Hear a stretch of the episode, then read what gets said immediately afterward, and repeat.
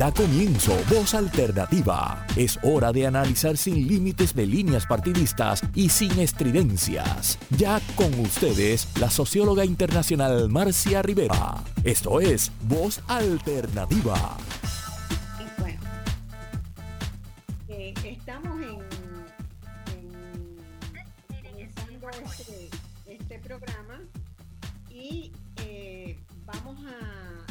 Trabajar hoy el tema, vamos a conversar hoy el tema sobre qué de nuevo tiene la propuesta de reforma contributiva del gobernador Pierluisi.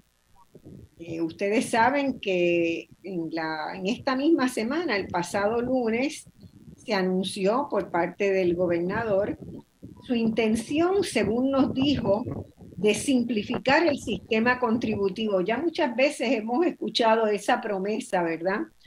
De reducir las tasas contributivas de individuos y de corporaciones para hacer más competitivo a Puerto Rico.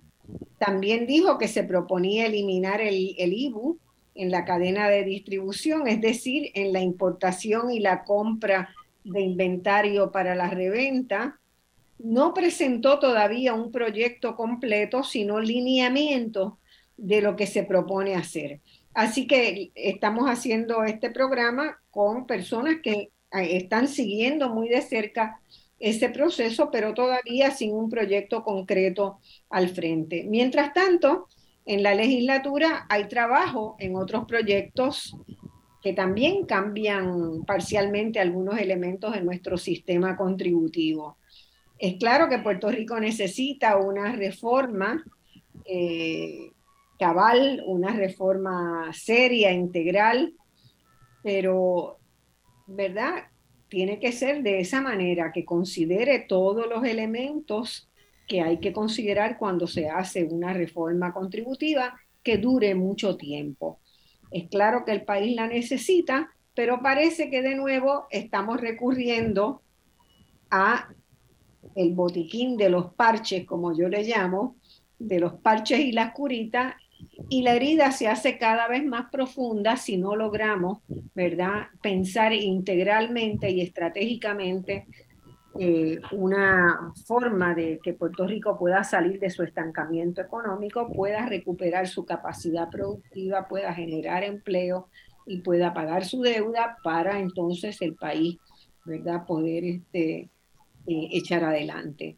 Tenemos en este programa, hoy nos honran con su visita el CPA y senador eh, honorable Juan Zaragoza, al doctor en economía y profesor universitario José Caraballo y al experto en contribuciones Edwin Río, a quienes les doy la bienvenida.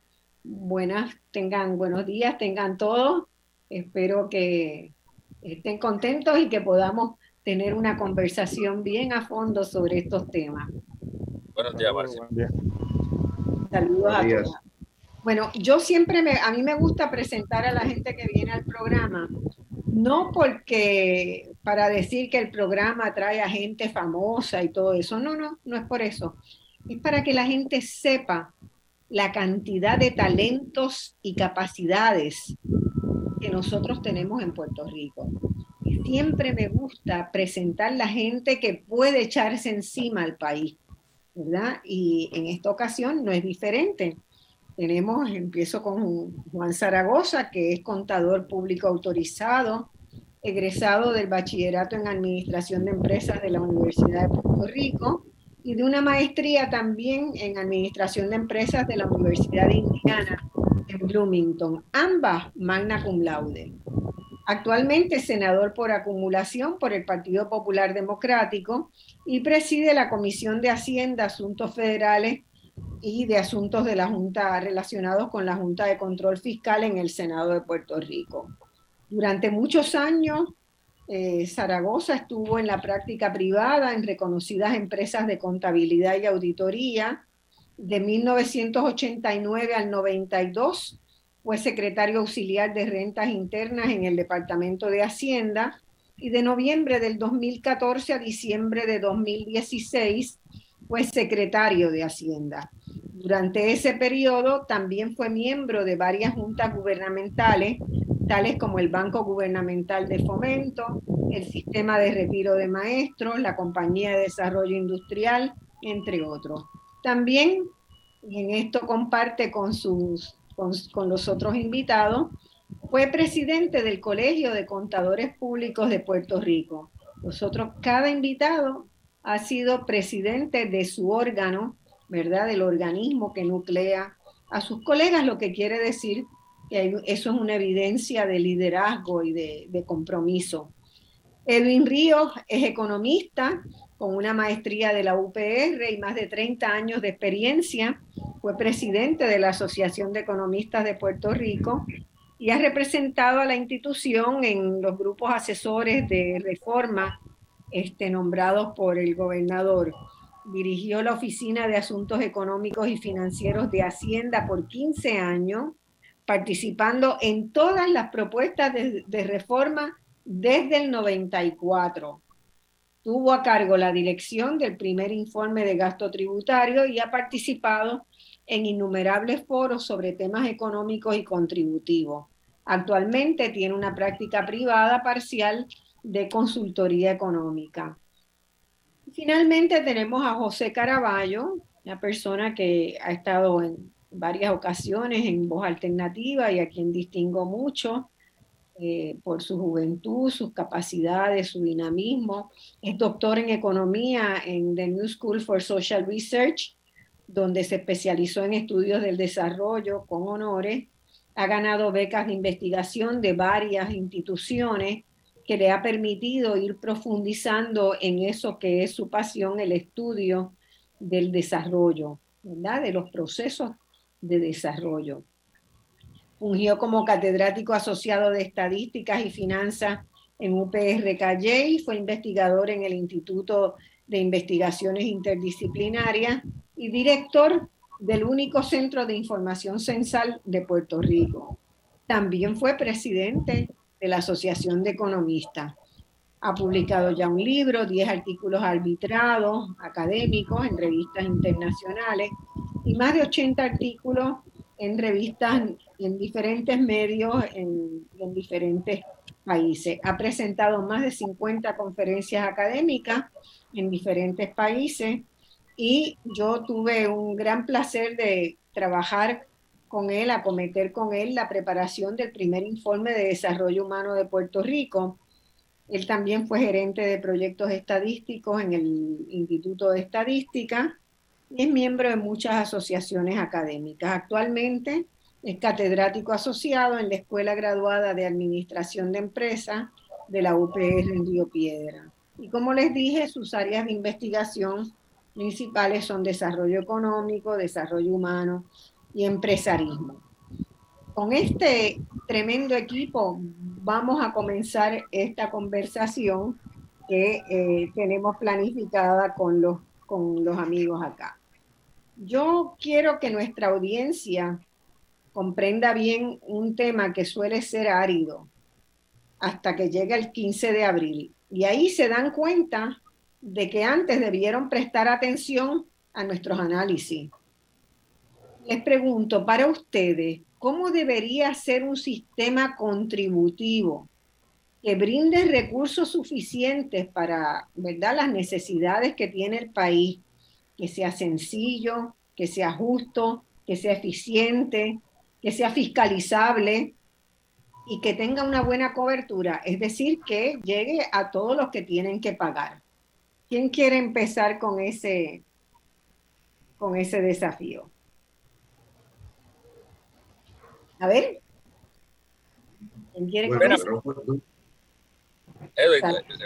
Échale. Zaragoza. Ah, Zaragoza. Ah, pues arranco. Bueno, Marcia, primero gracias por la introducción, ¿verdad? Eh, donde mencionabas todo lo que soy, pero quiero aclarar para récord lo que no soy. Y es que no, no soy economista, pero Dios me ha bendecido con buenos amigos economistas que siempre están ahí disponibles para contestarme las preguntas y, evitar que meta la pata, incluyendo a, a, Edwin y a José, entre otros. Pues bueno, mira, Marcia, es, una pregunta interesantísima, ¿verdad? buena para arrancar. Eh, que yo he tenido la oportunidad de, verla desde la dimensión de practicante en la calle, de administrador público, ¿verdad? De secretario de Hacienda. Y, y tú diste en el clavo con muchas de las características que debe tener, ¿verdad? Eh, debe ser sencillo, debe eh, ser equitativo, debe ser fácil de administrar, este, a entender debe ser progresivo, ¿verdad? Debe tener un grado de progresividad, mientras más riqueza tiene la persona, más debe aportar al, fisco. Eh,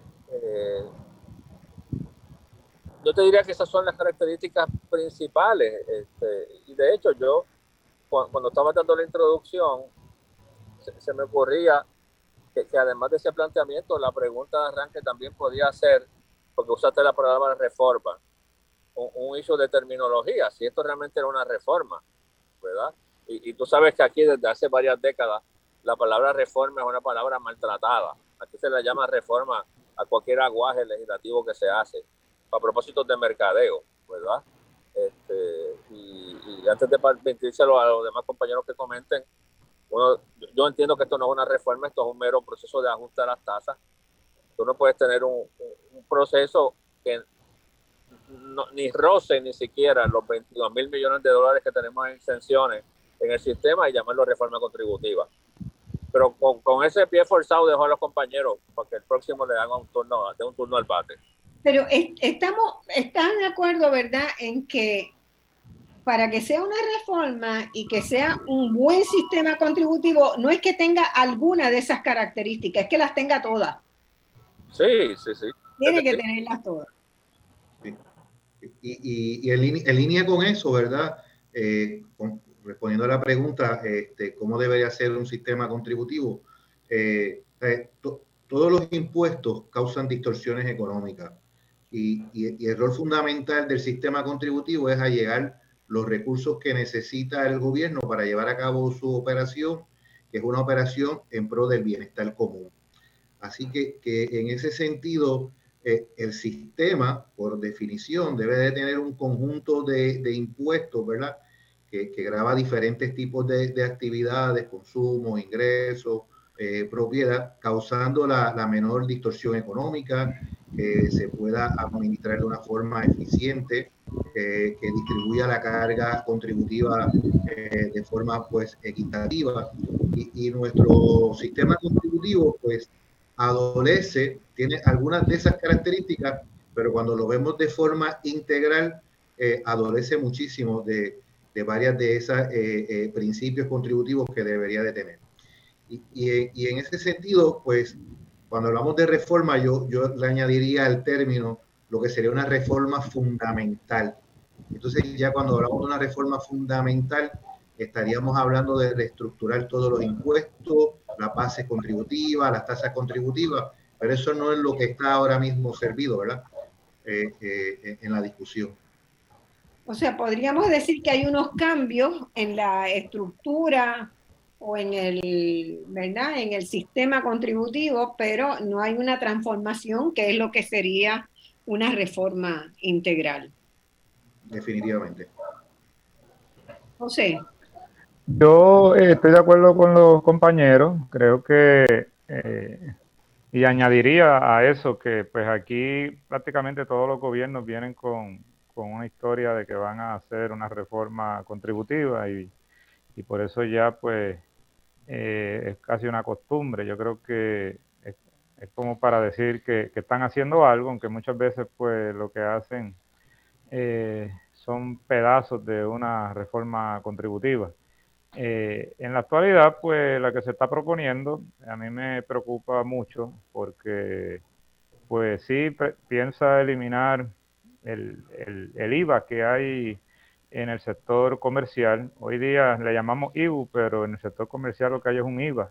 Cuando el detallista le compra al importador o, importa directamente del exterior, tiene que pagar IBU. Y eh, ese IBU que le pagó al suplidor o le pagó a, alguien en el extranjero, ese eh, no alguien en el extranjero, sino cuando levantó la mercancía en el muelle, tiene que, tiene que declarar esa mercancía y pagarle el IBU a, Hacienda. En otros casos, pues le paga, si es el suplidor local, le paga el IBU al, al suplidor local y ese dinero lo toma como crédito al final de la planilla. Y para poner un ejemplo sencillo para los que nos están escuchando, supongamos que yo pagué 100 dólares cuando levanté la mercancía en el muelle, eh, pues al final del mes yo le digo a Hacienda, mira, yo cobré 200 dólares en IVU al, a los clientes, como ya te pagué 100, lo que te debo son 100. Y es, así funciona un IVA. ¿Y para qué? Y para y por qué ese sistema es bueno? Porque se fiscaliza mutuamente, porque después el suplidor no puede decir que vendió menos cuando el detallista le está informando a Hacienda lo que le compró. Y asimismo el detallista no puede decir que no compró X cantidad, eh, porque entonces eh, el suplidor puede decir, mira, no, yo, yo vendí tanto. Así que hay una fiscalización mutua el problema de esto es que es, oneroso para las pequeñas empresas estar reportando todos los meses cada factura que, compran. Para las medianas y, grandes empresas no es tan oneroso porque tienen ya personal administrativo que puede dedicarse a eso, a, entrar esas facturas en la plataforma Suri. Así que yo, yo estoy de acuerdo y lo veo positivo en eliminar el, IVA en el caso de los pequeños eh, comercios, pero no en los medianos eh, y más grandes porque pues puede dar paso a que aumente la evasión eso por un lado, así que aquí esta reforma, y es importante enfatizar eso, no toca para nada el impuesto al inventario. El impuesto al inventario es eh, bajo la planilla del CRIM, el CRIM mueble en particular, que lo llenan los comercios y, además de pagar por maquinaria y por otro tipo de cosas, hay una parte que es por el inventario. Eso está fuera de esta reforma. Aquí lo que se está hablando es del IVU en los muelles. Y me gustaría también añadir que la parte más contenciosa y parece casi un insulto es, rebajarle las tasas contributivas solamente a las personas que más ganan en Puerto Rico y a los demás dejarlos intactos, eh, con un argumento de falsa equidad, diciendo que a las clases más bajas se le aprobó un crédito contributivo eh, y a la clase alta hay que darle, hay que darle también un alivio contributivo. Eh, y esto es pues partir de la premisa que vivimos un país equitativo y si viviésemos un país equitativo pues uno pudiera estar escribiendo ese tipo de argumentos, pero cuando estamos en uno de los cinco países más desiguales a nivel mundial, eh, el sistema contributivo debería de estar dirigido a crear una sociedad más justa, más equitativa y no a otorgar eh, eh, prebendas a los que más tienen. Y, me preocupa que las últimas propuestas contributivas se tratan de, dar alivios a los que más tienen, a los carros de lujo, eliminarle eh, el impuesto. hay una propuesta incluso para eliminar el impuesto a las ganancias de capital a los inversionistas locales. Eh, en una falsa equidad, también usando el argumento de equidad, de equidad con, con el inversionista de, del extranjero, eh, cuando realmente lo que se habla ahí es de uniformidad, no, no, no de, de, equidad. Eh, y mientras tanto, pues la clase media sigue cada día sufriendo una inflación sumamente alta y con unas tasas intactas, un, impuesto a las ventas que es el más alto que tiene jurisdicción alguna en Estados Unidos, eh, y también con unas tasas de, impuestos eh, sobre ingresos que también son eh, relativamente altas. Y esa clase pues no está representada en estos grupos que diseñan las reformas contributivas y, tampoco en el, en el cabildeo que se da en, la legislatura. Y pues quizás por eso tenemos esto, este tipo de, propuestas sobre la mesa. Marcia, es, interesante cuando, tú, cuando tú le pones de frente a alguien que no esté Puerto Rico, nuestro sistema contributivo.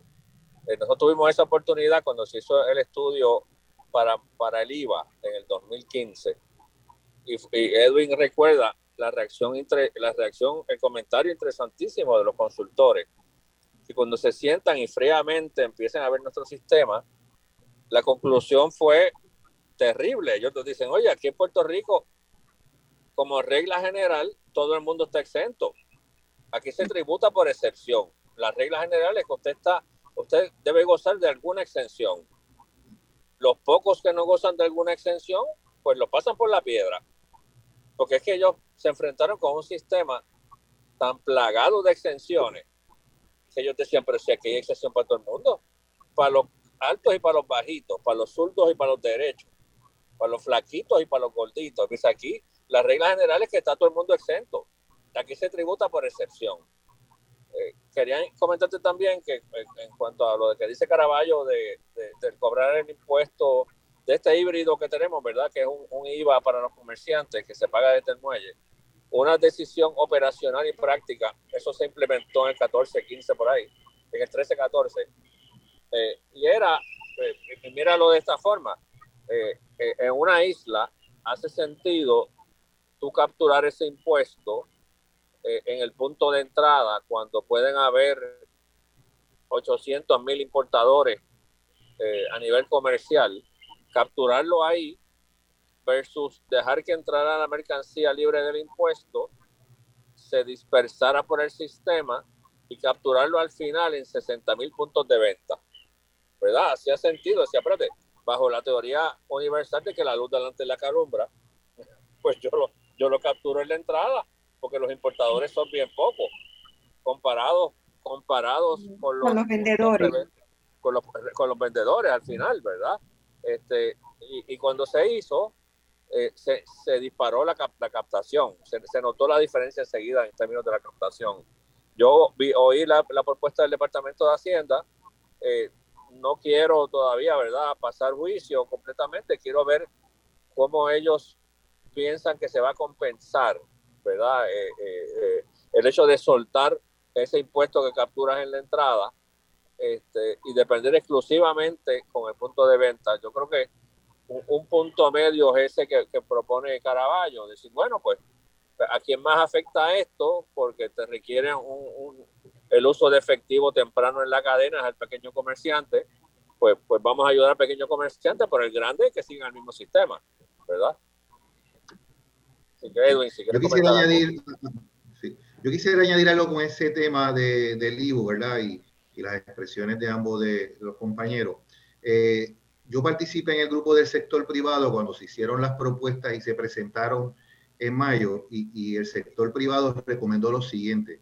Tenemos un sistema híbrido, ¿verdad? Que se estableció, porque no es un, nosotros no tenemos ni un IVA puro ni un impuesto a la venta puro. Lo que tenemos realmente es un sistema híbrido y no lo podríamos llamar eh, eh, de, ninguna otra forma que no sea esa misma híbrido.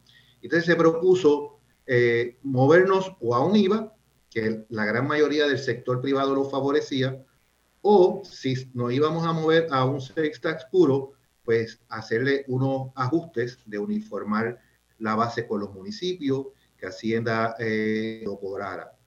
En esta propuesta de, eliminar eh, el IBU ¿verdad? Eh, en el uso, coincido con los compañeros de que afecta al pequeño comerciante, alguien que está comenzando un negocio por primera vez y va a traer mercancía, por decirlo así, para distribuirla o establecer el negocio, pues tiene que pagar ese impuesto en la entrada. Eso yo creo que no favorece eh, a, los negocios. Pero sin embargo, lo, peor que tiene el sistema actual y que no se atiende es el B2B, que es el impuesto entre transacciones de negocio, que eso sí realmente afecta ¿verdad? La, forma de, hacer negocio, introduce costos en los negocios que se transfieren a los consumidores. Así que la mejor forma hubiese sido atender ese asunto de evitar ese, ese impuesto entre transacciones entre negocios, más que, eliminar eh, por el efecto que pueda tener en la captación el impuesto en los muelles. Así que, por, lo que veo, hemos tenido varias diferencias aquí, ¿verdad? Así que eso es parte de la dinámica en la discusión de los sistemas contributivos. Sí, no, pero tienes un buen punto. El B2B, que es un impuesto business to business, pero es de, por, por, por transacciones comerciales de servicio, ¿verdad? Porque pues, la compra de bienes entre negocios no se considera, el término B2B en el IBU, en el contexto del IBU, se limita a, los servicios, ¿verdad? Y, pero ahora que tú lo traes, Edu, me parece que es un punto interesante también. Me parece que, eh, eh, ese, eh, con, ese siempre ha habido unos cuestionamientos este, se, puso en su momento para ampliar la base, ¿verdad? Este, para capturar más impuestos, reconociendo también que había una tendencia progresiva a, consumir más y más servicios. Este, pero e, ese sería un ángulo también interesante para explorar, en vez de estar, en vez de estar trasteando el de la entrada. A mí me da la impresión de que eh, este diseño que se anunció que se iba a convertir en, ¿verdad? Que se iba a, convertir en proyecto de ley para someter a la legislatura eh, por parte de la oficina del gobernador, eh, no toma en cuenta una realidad de Puerto Rico que es muy dramática y es, ¿verdad? Los niveles de pobreza que hay en el país, los niveles de desigualdad que han ido creciendo en Puerto Rico. Eh, y la desigualdad va creciendo porque hay gente que ha hecho, ¿verdad? Incluso durante la época de la pandemia, que le fue muy bien. Entonces, Puerto Rico ha ido convirtiéndose en una sociedad sumamente desigual. Y por lo menos cuando yo estudiaba economía, ¿verdad? Hace unos cuantos años, se consideraba que los impuestos también podían tener una función de corrector de los mercados. ¿verdad? De, de eh, lo mismo que se decía un poco de la educación, ¿verdad? La educación era ese, ese servicio que brindaba el Estado que más acercaba la posibilidad de que la gente pudiera pasar de una situación de pobreza estudiando en la universidad, cambiando de trabajo, a que una familia progresara. Y yo creo que esa discusión en, los, en las últimas llamadas intentos de reforma que se han hecho nunca ha estado presente. ¿verdad? No hay una preocupación por eso. Es como si no, no importara que Puerto Rico fuera hoy el quinto país más desigual del mundo. Hace un par de años llegó a ser tercero. Me imagino que con las transferencias federales, bueno, hubo un elemento corrector por ahí, este, u otros vinieron a ser más desiguales que Puerto Rico, pero es una tasa brutal de desigualdad. Entonces, ¿por qué otros impuestos que podrían hacer, verdad, esa labor de corrector no se instrumentan en Puerto Rico? Eh, y eso es algo que, que, debemos, debemos, ¿verdad?, estar discutiendo. No se habla hoy de la necesidad de que hay que intervenir los mercados para establecer mecanismos de corrección. Sí, yo creo que eh, en, los últimos, en este último, eh, estos últimos años, la mejor política que se ha hecho para eh, reducir la desigualdad ha sido el crédito al trabajo que se otorgó. pero con este tipo de reforma contributiva puedes cancelar ese efecto positivo que, tuvo sobre la desigualdad el crédito al trabajo. Sí que coincido que este tema de la desigualdad está completamente ausente eh, y pues me preocupa que lo que eh, se domine en la discusión sean personas que tienen conflicto de interés porque son eh, asesores y, y le suplen a muchos de eh, los beneficiarios de esta reforma contributiva y a la vez están haciendo recomendaciones después de la de política pública. Sí, yo no, que, y ahí hay un conflicto un poco ético.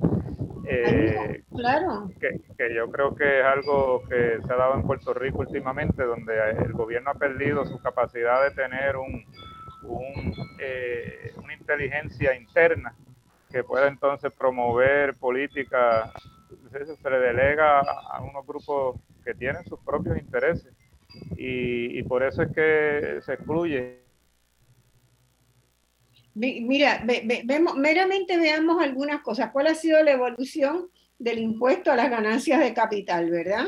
¿Cuál ha sido eh, la propia evolución del impuesto a los ingresos, verdad? La, la contribución sobre ingresos. Es, ha sido reducir la progresividad del sistema. Definitivo, y yo creo que lo, por ahí que debe ir dirigido a, reducir el, el, IBU, que es uno de los, de, la, de los factores que más regresividad introduce.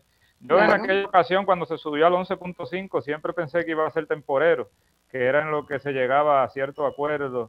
Eh, yo recuerdo aquel impasse que se suscitó con, con, lo del IVA, que iba a ser sumamente regresivo, un IVA del 16% eh, fijo. Eh, para todo el mundo. Eso iba a ser eh, sumamente regresivo, peor que ahora.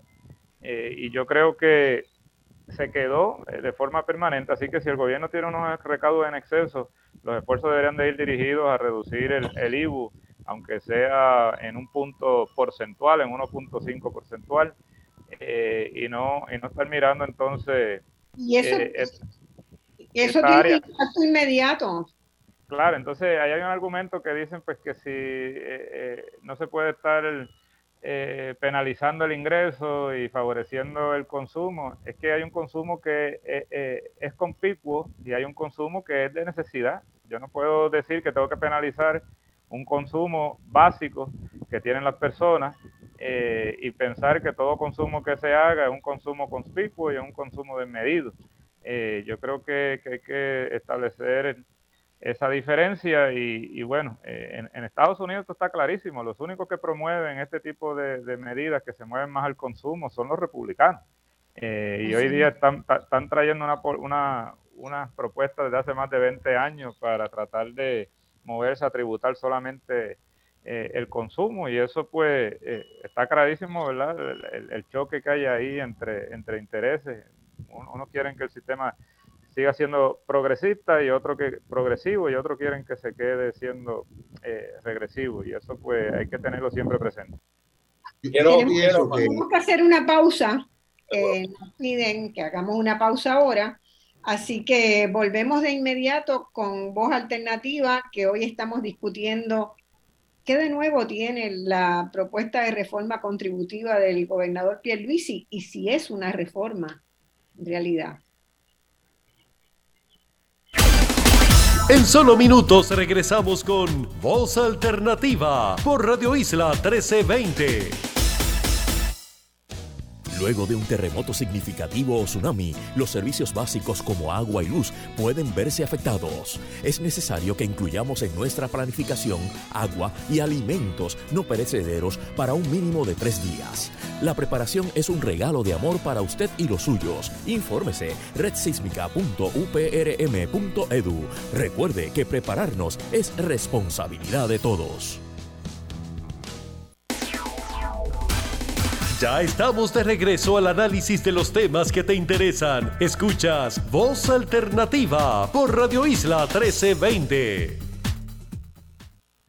Yo creo que, eh, ¿verdad? Un poco siguiendo en línea con, la pregunta sobre el impuesto sobre herencia, eso, eso ha estado ausente, yo creo que en todas las discusiones de reforma contributiva de Puerto Rico. Eh, si se ha tocado el tema, ha sido algo pasajero nunca se ha visualizado como parte de, del sistema contributivo en términos de que sea una, una fuente de ingreso, ¿verdad? Para, para llegar recursos o para redistribuir eh, eh, eh, riqueza. Y, y, en esta propuesta, pues tampoco, tampoco está incluido. Y entonces, pues eso nos lleva al tema de, de, la contribución sobre la propiedad inmueble y el CRIM. Cuando hablamos de una reforma contributiva y hablamos de una reforma integral, tenemos que poner todos los impuestos sobre la mesa y, visualizarlo porque están todos interrelacionados. a veces yo veo pues que, que, se hacen muchas comparaciones internacionales y lo veo, ¿verdad?, en trabajos particulares. Vamos a comparar la tasa contributiva del, del IVU en Puerto Rico con los estados. Eh, pero dejan afuera comparar otros componentes del sistema contributivo. ¿Cuál es la tasa de contribución sobre ingresos de individuos? ¿Cuál es la tasa de contribución sobre la propiedad? Eh, y, a veces pues hay sistemas que la tasa de contribución sobre ingresos es reducida, pero la tasa del impuesto del consumo anda por 19%. Hay en otros casos que la tasa de contribución sobre ingresos es baja y la de consumo pues es más alta, ¿sabes? Que, que son combinaciones con diferentes objetivos es claro que en Puerto Rico tenemos que sentarnos, ustedes se han sentado en mesas de discusión, ¿verdad? Traen unos aportes, eh, unas consideraciones, pero yo siento que todavía se necesita eh, más participación de la gente que no está, eh, ¿verdad? Que no, que no está peleando por su, porque le bajen sus impuestos, que son las que... En solo minutos regresamos con Voz Alternativa por Radio Isla 1320. ¿Qué es la mochila de seguridad? Es un bulto que incluye artículos de necesidades básicas para varios días en caso de una emergencia como un tsunami. Incluye agua, alimentos no perecederos, botiquín de primeros auxilios, radio de baterías y linterna, entre otros. Para niños o personas con necesidades especiales incluye medicinas, leche en polvo, pañales e información del médico. Dile a tu familia dónde se encuentra la mochila. Infórmate redsísmica.uprm.edu. Recuerda que prepararnos es responsable responsabilidad de todos. Ya estamos de regreso al análisis de los temas que te interesan. Escuchas Voz Alternativa por Radio Isla 1320.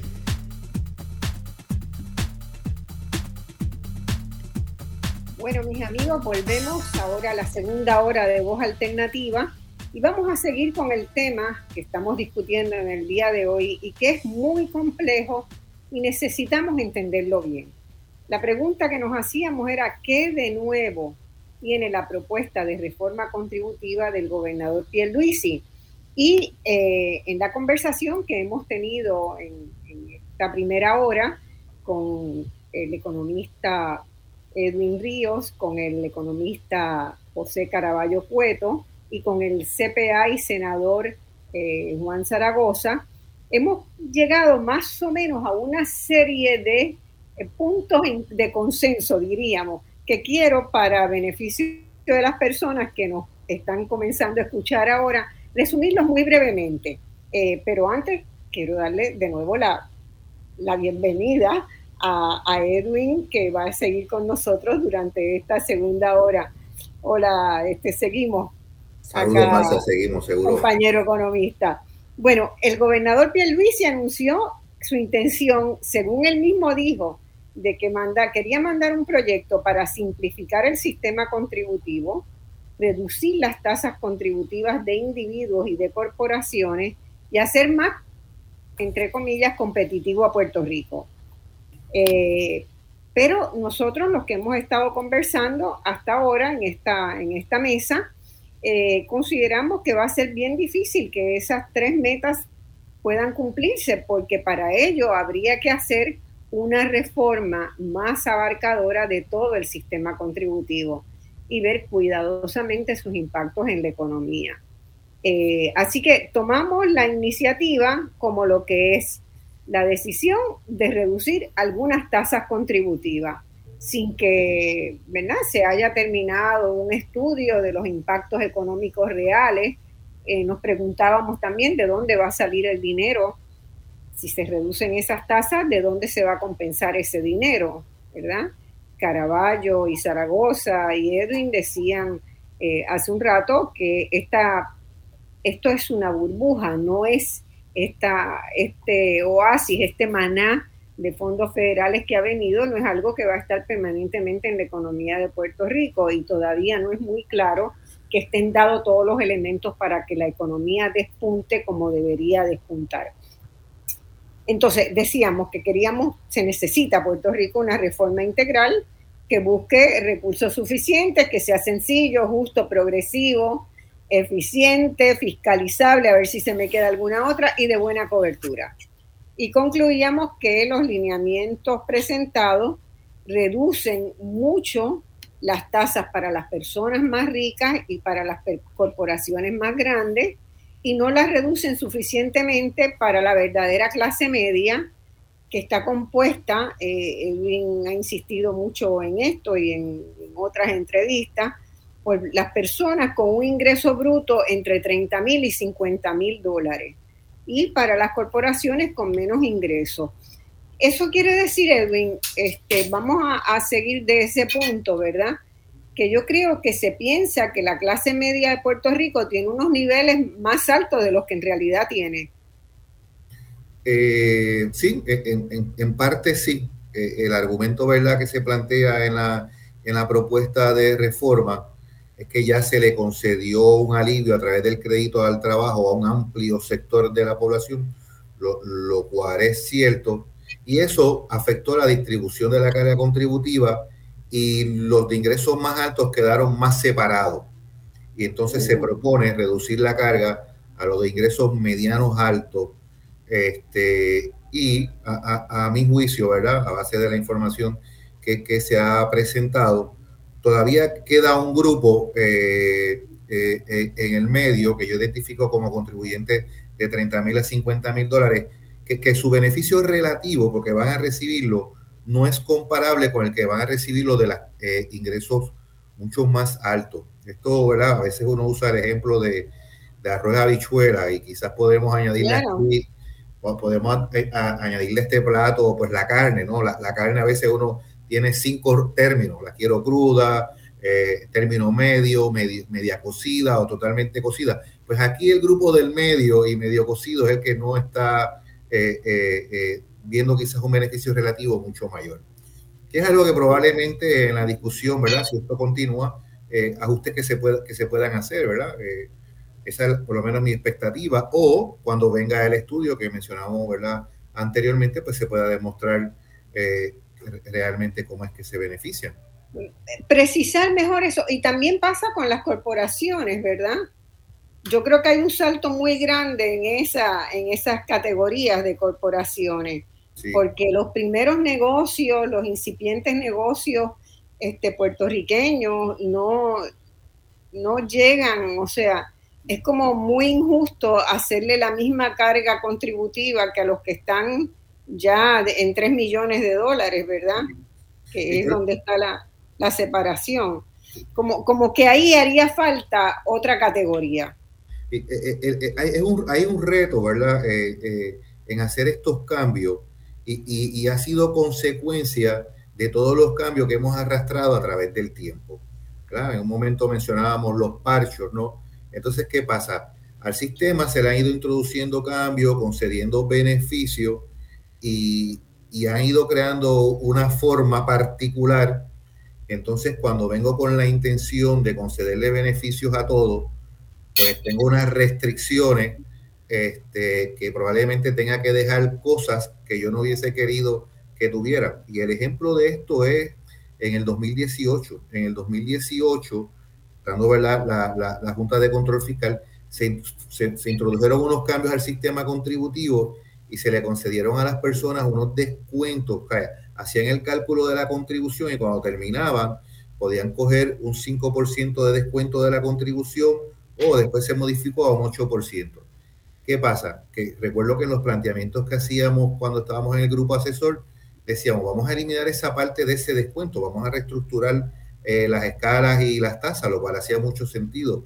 ¿Qué pasa? Que cuando uno se va a hacer el ejercicio, dice, pero espera, ya yo te había concedido este beneficio y si yo reestructuro como debería ser, eh, resulta que ahora te voy a afectar.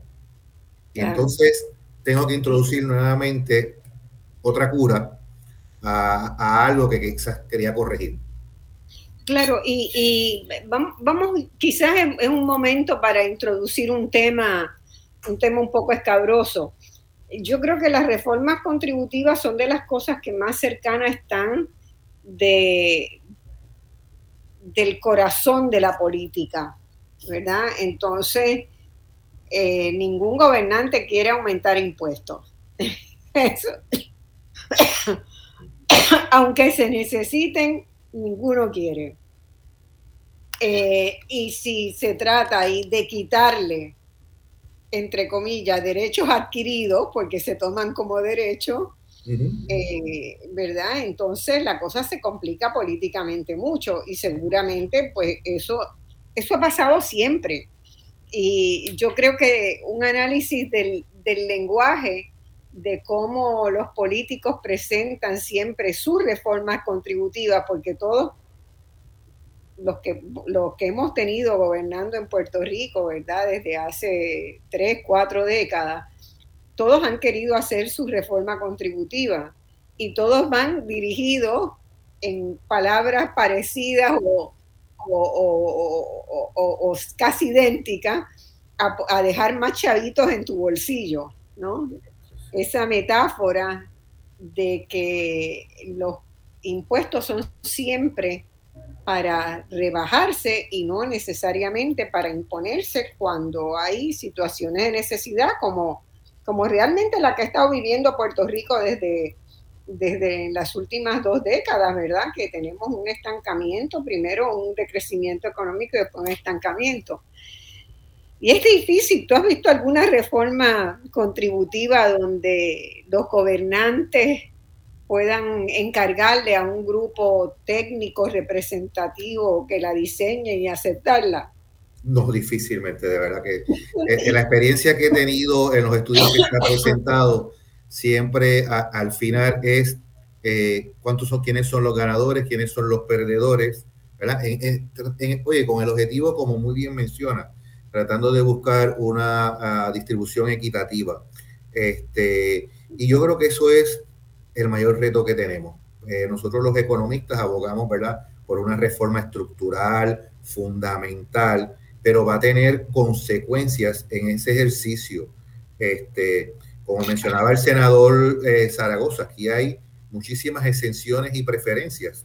Entonces, si yo quiero bajarle la carga a los que pagan y, y en ese ejercicio evalúo estas personas que reciben o estos grupos o estos ingresos que tienen estos beneficios y tomó la decisión de política pública de quitárselo para redistribuirlo, pues entonces se van a afectar y se van a oponer, se van a oponer. Eh, y definitivamente, como, como muy bien señala, es el punto más, más neurálgico. Eh, de la única manera sería, ¿verdad?, un proyecto de país donde difícilmente políticos se pongan de acuerdo para hacer esa, esa redistribución. Eh, y, en esa parte política, pues eh, eh, eh, es bien complicada. Pero mientras tanto, se pagan los vidrios rotos de tener un sistema quizás desarticulado. Este, yo no tengo duda de que si reestructurada como país y, nos, comparáramos en ese momento no con lo que está ahora, sino con lo nuevo, estaríamos mucho mejor. Pero si nos vamos a comparar con lo que está, pues los que se van a afectar, pues obviamente van, van a hacer sus reclamos particulares. si la reforma se diera en el marco de una estrategia, ¿verdad? Que uno pudiera tenerla al lado y mirar las proyecciones de cómo se vislumbra el crecimiento para Puerto Rico y cuál es la sostenibilidad de ese crecimiento, pues entonces eh, se tomarían decisiones más, más fundadas. Yo, la otra cosa que no habíamos discutido en la primera hora y que me siguió dando vuelta, es que no podemos discutir los impuestos y el sistema de contribuciones en un vacío, ¿verdad? Ya lo hemos dicho, tiene que verse en relación con la economía, pero particularmente hay dos elementos que, que a mí me parece que son importantes y te pregunto si lo son. Uno, los salarios, ¿verdad? Los niveles de salario. No es lo mismo pagar 37, una tasa impositiva del 37% cuando tú tienes un salario que por mucho sobrepasa este, el salario promedio de Puerto Rico que pagarlo en Puerto Rico. ¿verdad? Aunque sea la misma tasa, no es lo mismo 37% cuando no tienes con qué pagar, o 23% o 7%, eh, que cuando tienes salarios muy altos que y la gente vive con un nivel de bienestar eh, eh, muchísimo más alto. Y, y lo otro tiene relación también con los servicios gubernamentales, con los servicios que se brindan. ¿Para qué se usan eso? Porque no es lo mismo pagar lo que uno paga el 15 de abril o lo que uno paga por la propiedad o lo que se paga en el IBU cuando tú tienes muy buenos servicios, pero cuando tienes las calles llenas de rotos, cuando la, educación no funciona, cuando el sistema público de salud está colapsado, a la gente protesta y tienen razón. y con razón, sí, sí. Traes un punto muy, muy importante, ¿verdad? Porque hablamos de los impuestos y no tocamos el lado de, los servicios y el lado del, del gasto público. Y precisamente, pues, esa es la relación del ciudadano con el gobierno, ¿no? Este, y, este tema del gasto público tiene a su vez una incidencia y, una distribución. Hay una frase que se le atribuye a un juez del Tribunal Supremo de Estados Unidos, uno de los jueces, que dicen que, los impuestos es el precio que pagamos por vivir en una sociedad civilizada. Así que a, cambio de ese impuesto, de ese precio que yo pago, yo como ciudadano espero recibir unos beneficios salud, seguridad, educación, eh, eh, carretera, ¿verdad? A, cambio de ese impuesto y, recibirlo eh, en términos del bienestar común de toda la sociedad, ¿verdad? No, no, el caso sencillamente particular. Y a veces yo veo gente que expresa, por ejemplo, que dice, pues mira, yo pago la luz, yo pago la seguridad de mi urbanización, mis hijos van a escuela privada, yo lo pago, yo pago mis servicios privados de, de salud y pago un montón de impuestos y no recibo nada del gobierno. Pues mira, tiene un punto, ¿verdad? Eh, Sin embargo, tenemos que ver que probablemente el médico que le dio el servicio se formó en una educación pública.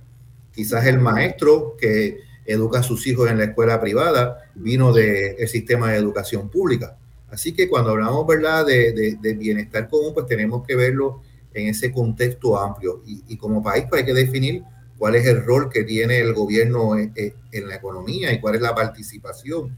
Eh, y básicamente pues está, está relacionado, ¿no? Eh, eh, muchas personas, como señala, ven las carreteras en, mal estado y eso realmente muchas veces lo que hace es que promueve la evasión. La gente dice, pero ¿para qué voy a pagar impuestos? Déjame buscar la forma de, evitar pagar impuestos porque no recibo los beneficios y esto es confiscatorio. Y, eso, de alguna manera, está en este momento mucho más relacionado con la estrategia o con la visión, ¿verdad?, eh, del gobierno de privatizar muchos de los servicios públicos. Entonces, eh, si el gobierno quiere decir, ¿verdad? Yo creo que debía ser lo suficientemente honesto y decir, bueno, nosotros queremos bajar los impuestos porque a la vez vamos a estar privatizando los servicios, pues que me digan, mire, esto nos cuesta tanto, ahora nos va a costar tanto, que transparencia en los números, pero eso no lo hay. ¿verdad? Pero se privatizó el aeropuerto, se han privatizado los peajes, se han privatizado ahora hasta todas las etapas de la energía eléctrica. Eh, la calidad de la educación, pues ha hecho que migren del sistema. O sea, Puerto Rico es uno de los países en el mundo donde más alta es la proporción de estudiantes que van a colegios privados en escuela primaria y secundaria. Normalmente las tasas están entre 70, 80, 90% de estudiantes que van a la escuela pública y 20, 30 que van a la escuela privada. En prácticamente todos los países del mundo. En algunos llega todavía muchísimo más del 90, En países desarrollados y en países más atrasados. Pero en el caso de Puerto Rico es a la inversa. O sea, nosotros fuimos, ¿verdad? la escuela pública fue perdiendo estudiantes y las privadas, que muchas veces no tienen la calidad que tiene la pública. ¿verdad? Vamos a, no estoy menospreciando a la pública, en la pública hay maestros maravillosos que se esfuerzan porque salgan buenos estudiantes y cada vez vemos anuncios de que estudiantes de escuela pública se han ido a grandes centros de investigación en Estados Unidos o en Europa o han ganado prestigiosas becas porque se forman bien. Pero el hecho es que en la, en la imaginación popular, pues, entonces, si hay que pagar por todo eso por afuera del gobierno. Que la, ejecución, ¿verdad?, del gobierno, eh, proveer los servicios es bien importante. Yo, ¿verdad? Uno podría ver, hay experiencias de, de otros países donde los niveles de impuestos son altos, pero sin embargo los ciudadanos reciben unos beneficios de excelencia este, y, y, lo reconocen. Dicen, lo que pasa es que eh, tienen beneficios laborales, eh, beneficios de, de, de, cuidado de hijos, flexibilidad. De salud. Francia, Noruega, Suecia. Son, países que tienen una institucionalidad en sus servicios públicos excelente. Y para mirar en América Latina también hay países, los tiene Brasil, los tiene, los tiene Argentina, los tenía, perdón, que me estoy me ha dado un ataque de tos y no sé por qué. Este los tiene Uruguay, Chile, tienen muy buenos servicios, ¿verdad? De educación, de salud, de carretera. Así que...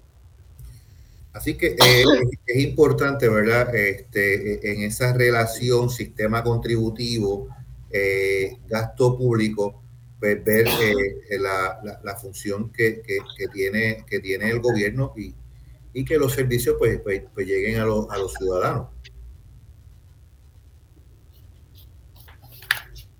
Perdón, pero me fui a buscar un poco de agua. Gracias. Perdón si te estaba escuchando. Eh, el tema de, rol del gobierno, ¿verdad? Eh, y, los servicios que ofrece, eh, los ciudadanos, pues, lo perciben, ¿no? Directa e indirectamente.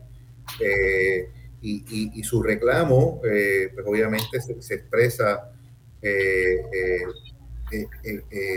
cada vez que hay un cambio de gobierno, ¿no? Este, reclamo de mejores condiciones de vida en general para, para, el, para el país.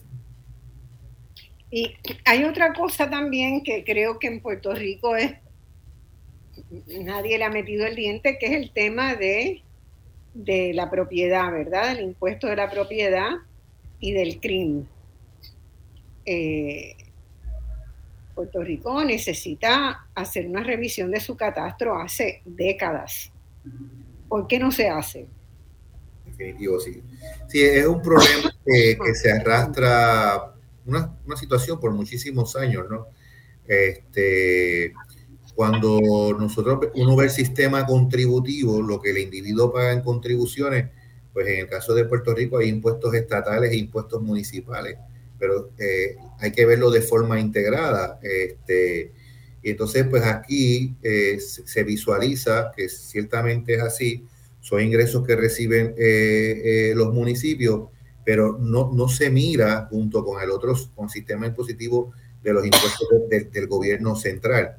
Y, yo señalaba, ¿verdad? En, una entrevista en una ocasión anterior, este, que en el 2019 el, unos consultores del Tesoro Federal hicieron un trabajo sobre la contribución de la propiedad inmueble en Puerto Rico y identificaron que el, el 17% de las propiedades inmuebles en Puerto Rico están fuera del sistema, que la valorización está a un 40% de su valor tributable y que la tasa de estamos perdiendo si está 40%, estamos perdiendo el 60% de lo que tendría que pagar. Y la tasa de castación ronda por 50%, o sea, que cobras 52% de un valor de 40%.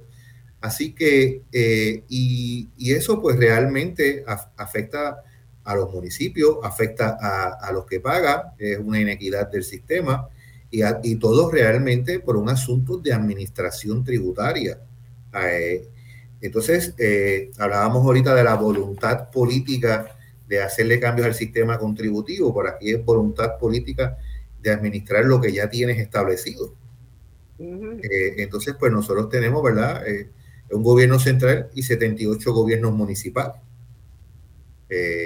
y ya a su vez están, divididos. Además, es injusto. Es injusto que para la gente que hace una casa con mucho esfuerzo o que compra una casa, eh, ¿verdad? Que la compró más tarde, relativamente reciente, va a pagar una, un impuesto a la propiedad mucho más alto que alguien que compró una casa hace 20 años y la renovó, que está irreconocible. Exacto, sí, sí, sí, definitivamente. Es injusto. Totalmente, sí, sí. Y la gente lo sabe que es injusto. Eh, entonces, esos son son problemas serios. Este, sin embargo, con la estructura que tenemos, ¿verdad? Con la estructura que tenemos de esos tres contribuciones fundamentales que pagamos sobre ingresos, sobre la propiedad y sobre el consumo.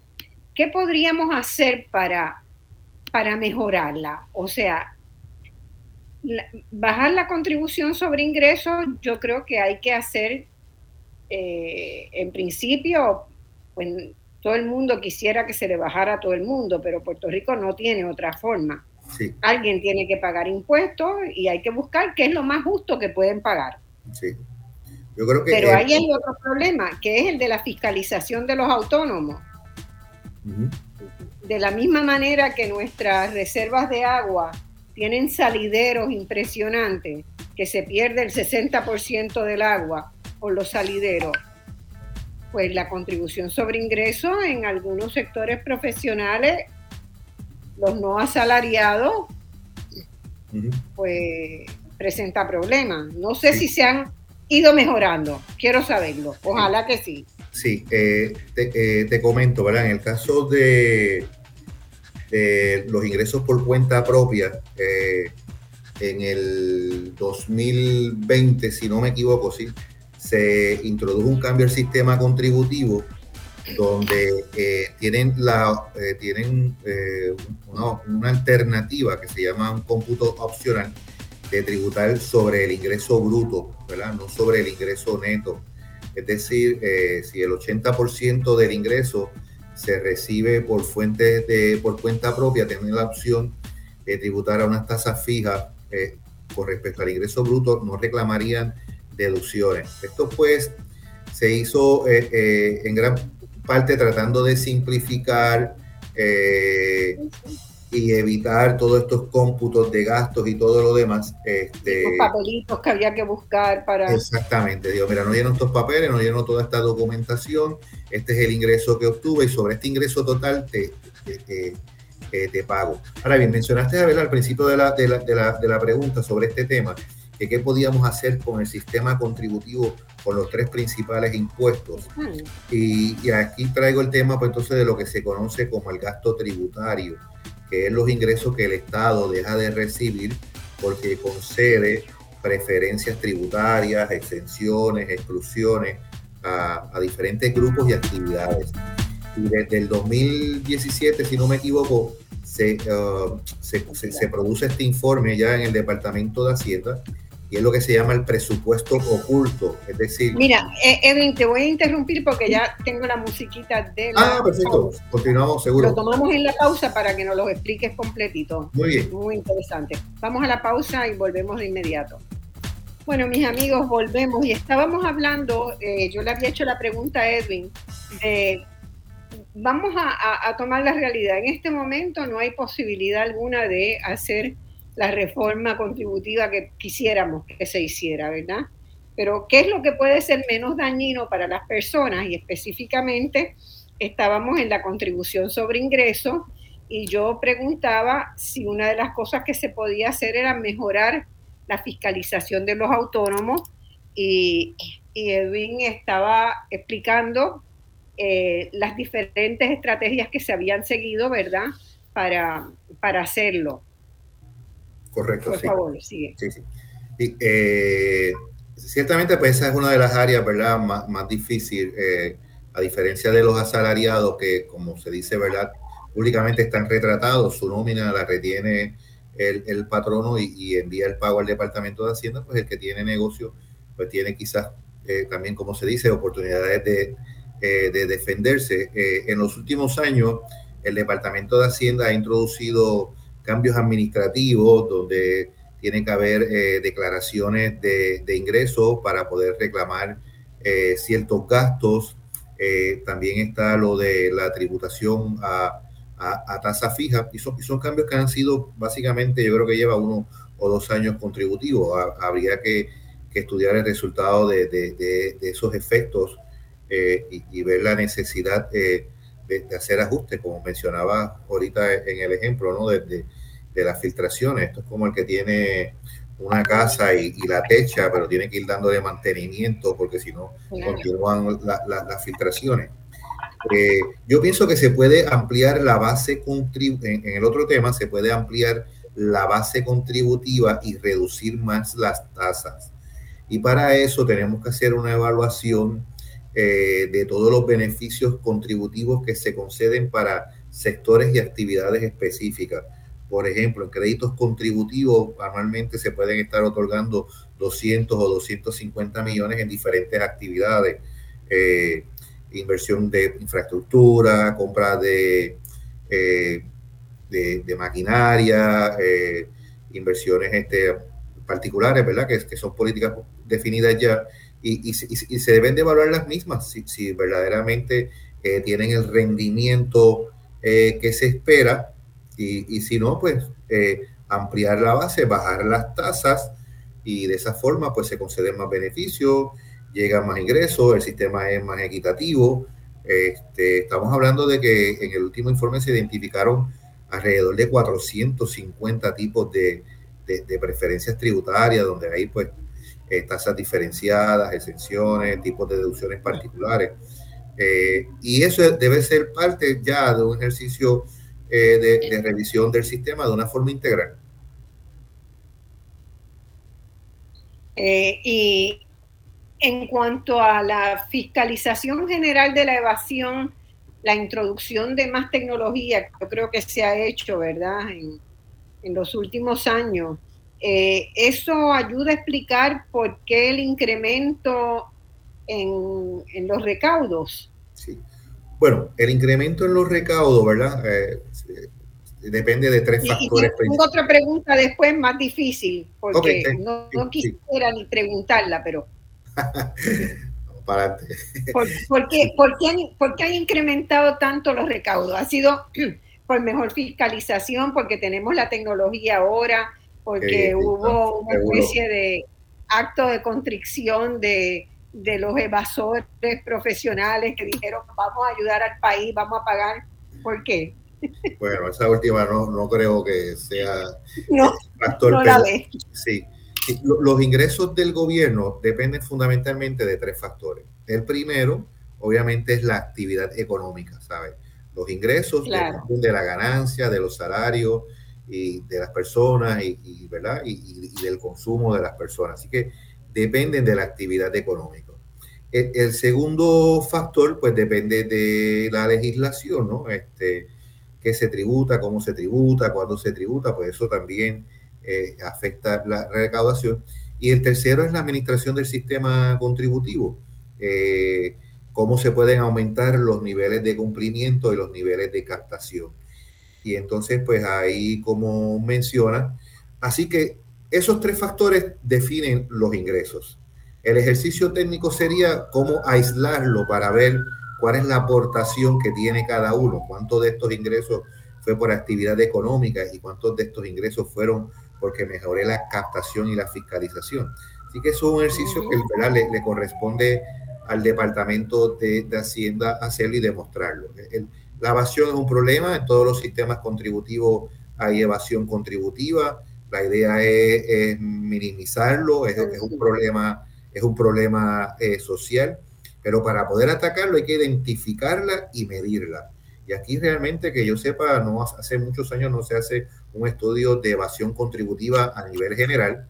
Este, el más reciente fue en el 2016 si no me equivoco, y fue sobre la captación del IBU, que de hecho que se demostró que la captación en bienes y mercancías era relativamente alta, rondaba por el 70%, pero la captación en servicios rondaba por 30%. Entonces, estos estudios de captación te dicen a ti, mira, esta es la magnitud, eh, eh, vamos a diseñar estrategias para poder eh, atacarla y, y, a llegar recursos. y Hacienda siempre ha estado detrás de, ¿verdad? De buscar recursos para, atacar la evasión. Y ahí entonces se introducen los sistemas de tecnología. Eh, eso pues siempre, siempre ha estado ocurriendo. Actualmente pues hay un sistema de tecnología, ¿verdad? Que le llaman SURI, eh, Sistema Unificado de Rentas Internas, este, que ha sido una inversión grande del Departamento de Hacienda o, de nosotros los contribuyentes, ¿verdad? Porque hemos pagado esos impuestos para comprar ese equipo. Este, y, y, se ha ido implantando a través de los años el sistema, ¿no? Estos son sistemas muy complejos y, toma tiempo. Sí, lleva ya cuatro o cinco años de, trabajo. Sí, sí, sí, fueron se fue implantando por diferentes tipos de impuestos y ya están todos los impuestos integrados al sistema. Este, y, y, ha demostrado pues que le da al gobierno una capacidad de ser eficiente. Lo hemos visto, ¿verdad?, en las distribuciones de las ayudas durante la pandemia la efectividad, ¿verdad? Con, que la gran mayoría de las personas eh, eh, recibieron e, esos beneficios.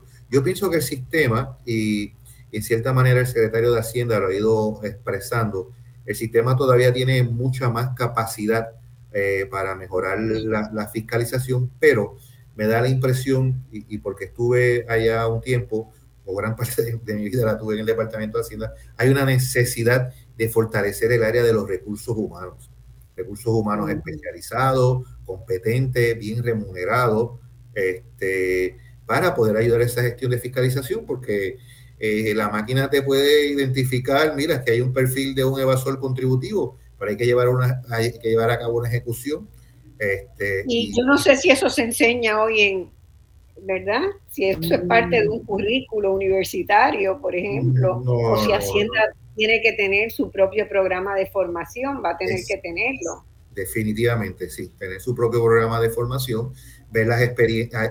Hay, muchas organizaciones a nivel internacional, organizaciones de administradores tributarios, ¿no? Que se comparten estas experiencias.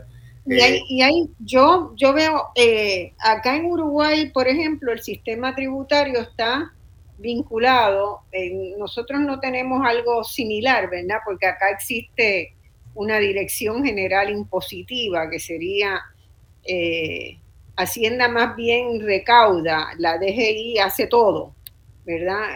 Entonces tiene la posibilidad de, o ha tenido la posibilidad muy exitosamente de requerirle a todas las empresas, a todas, 100% de las empresas que operan en el país, a llevar, a entregar una factura electrónica que tiene un dígito. Y ese dígito, o sea que los movimientos de las empresas quedan registrados para el Estado también, sean grandes o sean chicos, sea unos caramelos y unos, y unos refrescos que compró en la esquina o sean compras de, de autos, de propiedades, de todo. Todo tiene que tener la obligación de una factura digitalizada cuyo, cuya información entra al sistema. Y bueno, me imagino, ¿verdad?, que, el sistema del IVA facilita mucho esa. E, claro, eso. a través del IVA, ¿verdad? Todo lo que se hizo para el sistema del IVA. Son, son, son, países que tienen sistemas de impuestos ya maduros desde muchos años y ha evolucionado sobre el mismo sistema, no como nosotros que estamos acostumbrados a hacer cambios y cada cuatro años alteramos diferentes modalidades o respondemos a se responde a, diferentes intereses, por decirlo así, en términos de... Sí, bueno, y, en, en, realidad también es resultado de una praxis política, de un bipartidismo que necesita diferenciarse del anterior, ¿verdad? Y muchas veces, aunque sea del mismo partido, quieren hacer otro cambio. Y si no me equivoco, yo creo que eh, en Uruguay tienen uh, eh, el asunto del tema de cómo tratar el efectivo en el sistema tributario eh, bueno, prácticamente no se hacen transacciones en efectivo. Todo tiene, todo el mundo tiene una tarjeta de crédito y todo el mundo paga con y es todo va registrado, todo. Todo queda registrado. Pues eso es una forma de atacar la evasión. Este, y, recuerdo haber escuchado expresiones del secretario de Hacienda actual, y, de hecho, y, y lo hemos inclusive compartido informalmente el tema de cómo es en Uruguay el sistema de, de, las transacciones electrónicas contributivas, donde eh, el efectivo pues eh, no, no, no, no, es como lo, hacemos acá. Este, el Estado le deposita a las familias que necesitan el subsidio, lo deposita en esa tarjeta. Y o sea, eh, hay maneras tecnológicas de, de hacerlo si nosotros lográramos neutralizar el peso, ¿verdad?, de lo que implica la incertidumbre que crean los cambios políticos. Eso es, acá hay cambios de gobierno y, no pasa nada. En ese, las instituciones quedan, tienen vida propia, tienen la institucionalidad existe y se defiende y representa al país. Lo mismo pasa en Brasil. O sea, tuvo un presidente que todo el mundo lo detestaba, pero no pudo, ¿verdad? con estas cosas no puede hacer grandes cambios, porque hay políticas de largo plazo que son consensuadas. y eso que nosotros no podemos seguir cada cuatrienio. Nosotros cada cuatrienio le introducimos cambios al sistema contributivo.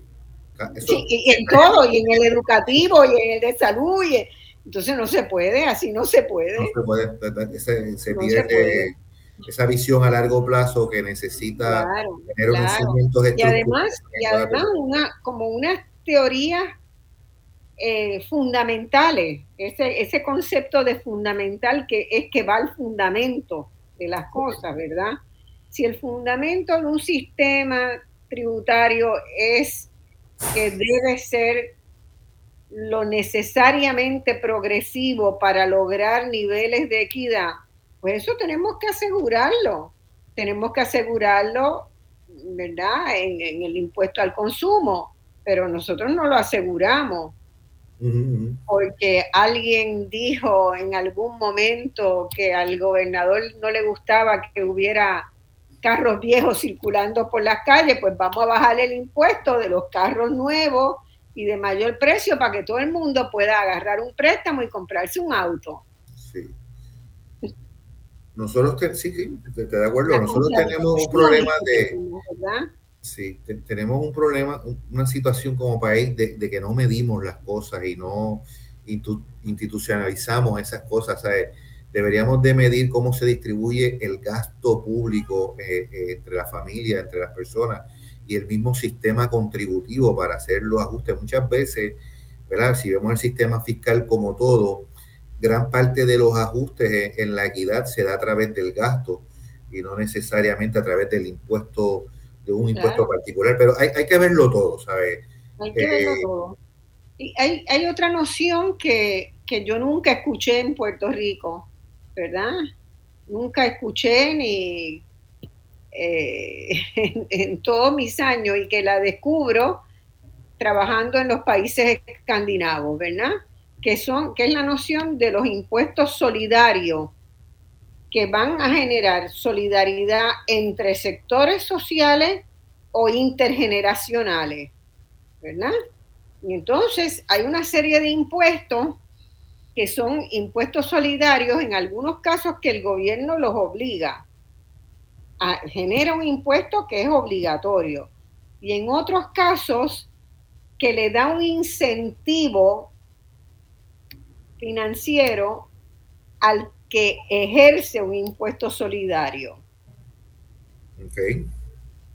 ¿Verdad? Le hace una deducción al final de la planilla. Bueno, usted se compromete a hacer este, con este impuesto solidario que paga, por ejemplo, a todos los egresados de la universidad, de la Universidad Nacional Estatal, un pequeño impuesto. Lo que pasa es que es para mucha, mucha, mucha, mucha gente.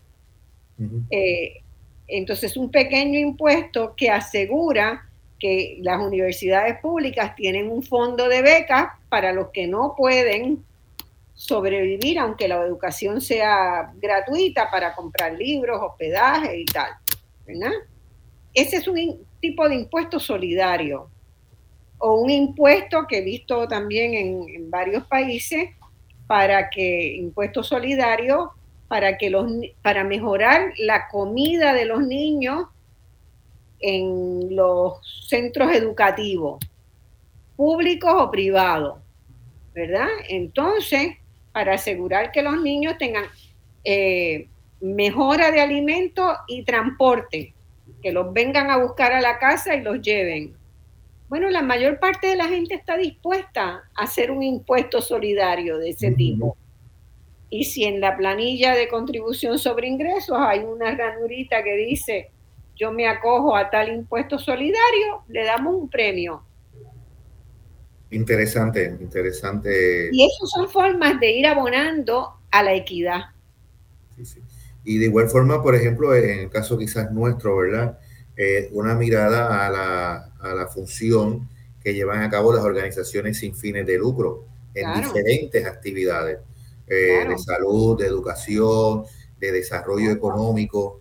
Este, muchas de ellas pues reciben alguna ayuda del Estado dentro del, gasto público o aportaciones del sector privado que a su vez se deducen en el sistema eh, contributivo, pero que son áreas que, se pueden, ¿verdad? Eh, integrar, o, o, mejor estás trayendo el ejemplo, quizás articular para que sea más, más, efectivo eh, esas funciones que llevan ellas a cabo y esos beneficios. Eh, eh, hay impuestos solidarios también con el medio ambiente para lograr eliminar los vertederos. montones de cosas que son objetos, ¿verdad? Que podrían ser objeto de, de acciones solidarias intergeneracionales para que las próximas generaciones no, no encuentren la destrucción que estamos haciendo. Lo único que quiero plantear es que yo a veces veo, ¿verdad? Y Edwin Ríos, a quien tenemos aquí, es un experto que lleva, ha hecho, ha estado en cuántas reformas contributivas, ocho, nueve, son con esto. desde 1994 todas las que se han aprobados o se presentaron. Sí. Bueno, que, que, hay, que hay que ampliar nuestra caja de herramientas.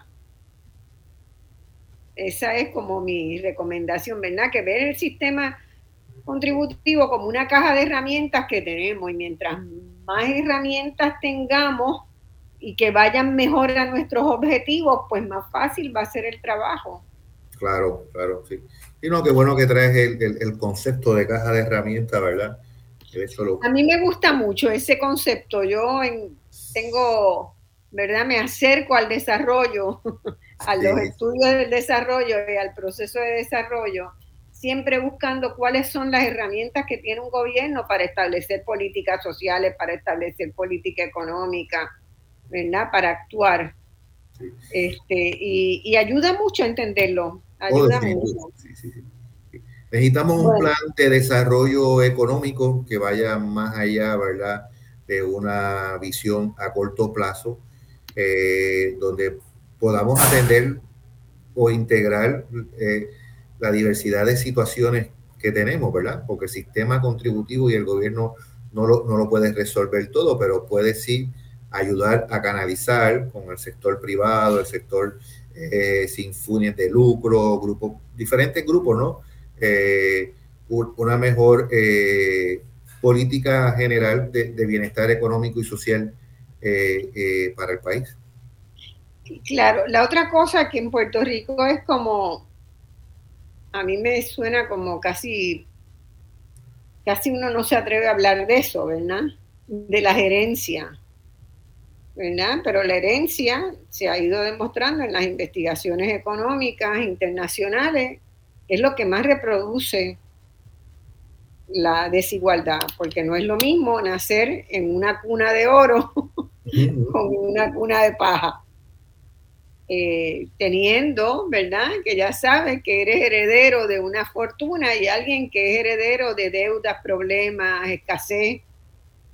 Entonces, un poquito de forma, ¿verdad? De una forma de ir alivianando eso es poner un impuesto a las herencias, no a todas las herencias, pero a las herencias grandes, a las herencias millonarias. Entonces, si podemos pasar de cero a algo, ese algo lo tenemos para devolver servicios a la gente. De hecho, eh, eh, eh, relacionado con ese tema y con lo del impuesto solidario, muchas veces vemos, ¿verdad?, en los municipios estructuras que están totalmente abandonadas, residencias, negocios, y, y, cuando uno investiga, pues son resultados de gente que se murió y que la herencia es este estorbo público que está aquí, que no lo podemos utilizar porque tiene una deuda extremada probablemente con el crimen o, otro tipo de problemas, pero que tienen un valor, ¿no? Este, eh, pero lo que estamos heredando es el problema eh, y no tenemos los recursos para atenderlo y probablemente un impuesto a esas herencias donde se canaliza para atender esta situación podría ser, podría ser. Por eso, en el mundo hay, de la idea, ¿verdad? Hay que imaginar cómo resolver problemas, ¿verdad? Con cosas que nunca hemos hecho. Exacto, exacto, sí, sí. Digo, esto lo digo porque a raíz de nuestra conversación, ¿no? Sí, eh, sí. Eh, eh, pero es una forma de, de, empezar y, y, verlo haciendo esas críticas. Y la otra cosa es que en Puerto Rico no se hace una diferencia entre riqueza e ingresos. ¿Verdad? Y eso existe. Los economistas sabemos que no es lo mismo tener un flujo de ingresos, cuánto yo me gano producto de mi trabajo este año, a tener en, el banco o en inversiones un alto nivel de riqueza que no depende de que yo trabaje o no. ¿verdad?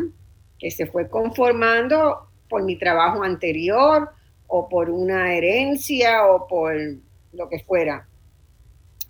Y, eso también empieza a ser objeto de discusión y de, y de toma de acción de países que desean cerrar la brecha social. Es una, un impuesto complementario y desde cierto umbral hacia arriba. Claro, claro. No es que se considere riqueza tener una casa, un auto. Este, no, no, claro, claro, sí, sí, sí. Este, pero pero algo de eso nosotros, yo menciono para ir pensando en estas cosas, ¿verdad? Que realmente si nosotros queremos atender todos los objetivos del desarrollo, ¿verdad? Que sea consono un sistema contributivo con, con objetivos del desarrollo de equidad y de justicia, pues tenemos que pensar en eso. Ahora mismo hay varios, este, varios países que están trabajando con cómo, cómo establecer dónde está el punto, el umbral ese. Y la otra cosa que te quería, que quería preguntar y que no me atrevía, lo veo ahora que me había, me había hecho una anotación. ¿Qué pasa con los ingresos, las riquezas que genera el narcotráfico? Y que en Puerto Rico deben ser muchísimo. Mi pregunta. Sí. Bueno. Vale, esto que sabe lo que hay ahí adentro. Sí, sí, sí, sí. ¿No será, no será que en Puerto Rico, yo veo mucho, eh, muchas empresas que se abren y se cierran y abren otras? No sé si es que realmente hay una poca estabilidad de los negocios en el país o es que en realidad se están abriendo negocios que son frentes para lavado de dinero y el pagar contribuciones es una manera de blanquear dinero. Oh, sí. wow, sí, sí, sí. Eh, no, no, es algo que, ¿verdad? Que, que, haya, que haya, estudiado con, con, detenimiento, pero... Yo no lo he estudiado, yo no lo he estudiado. pero sabemos que, existe, que, existe, ¿no? En, la, medida en que esa actividad ilegal económica, pero que es ilegal, este, circula a través del sistema eh, financiero o sistema comercial, pues obviamente también pasa por Hacienda, ¿no? Este, eh, y, como sociedad eso no es, no es deseado, No quisiéramos decir que los recaudos han aumentado del IBU porque ha habido compra eh, productos de ingresos del narcotráfico que a su vez trae muchísimos otros problemas sociales que hay que atender a través del gasto, como son los, problemas de seguridad pública, los problemas de, salud, problemas en educación. Así que eh, eh, he escuchado expresiones del secretario, ¿no? Este, de, precisamente eh, a través de los sistemas de, información, hacer pareos y, y ver esos perfiles de gastos versus perfiles de ingresos y entonces entran una inteligencia ahí eh, de información económica que se comparten pues, con las autoridades de ley y orden, ¿no? Este, en nuestro caso, pues agencias federales, FBI y todo lo demás, ¿no? Eh, oye, y pasa también narcotráfico y corrupción, eh, que son problemas sociales de, otra dimensión. Este, y, ahí realmente el sistema tributario en su administración lo que puede es dar apoyo a, la gestión eh, de quien lleva a cabo pues, las, investigaciones y todo lo demás. Este, yo, yo, por ejemplo, veo los datos de, la, de las casas de varios millones de dólares que se están construyendo en sectores de Puerto Rico y que se compran, ¿verdad? Se venden, hay, hay buena venta. Eh, pues eso, eso pasa por un proceso y esas casas van a pagar este impuestos. Y seguramente esa persona que compra esa casa tiene que justificar tener esos ingresos, pues puede crear una corporación y rendir planilla. Yo no quiero decir que esté pasando, ojo, pero me pregunto si, si podría pasar, ¿verdad? Porque sí veo esa, eh, esa, esa dinámica. Y ya estamos con la música de que se nos acabó el tiempo, fíjense, qué rápido se nos fue. Muy bien. Sí, no, oye, a través de la historia se han, se han visto esquemas financieros eh, legales y realmente detrás de eso lo que hay es un, esquema de corrupción, ¿no? Este, Exactamente. Eh, eso, no nos debe de extrañar, eso ha, ha, pasado y, no solo Pero hay, hay que seguir estudiándolo. Eh, Edwin Río, economista, expertos en reformas contributivas te van a tocar varias más porque esto no se acaba acá. Esto no va a resolver los problemas que tenemos que en algún momento enfrentar. Muchas gracias por escucharnos y hasta el domingo próximo. Muchas gracias. Este, gracias, Marcia, por estar acá.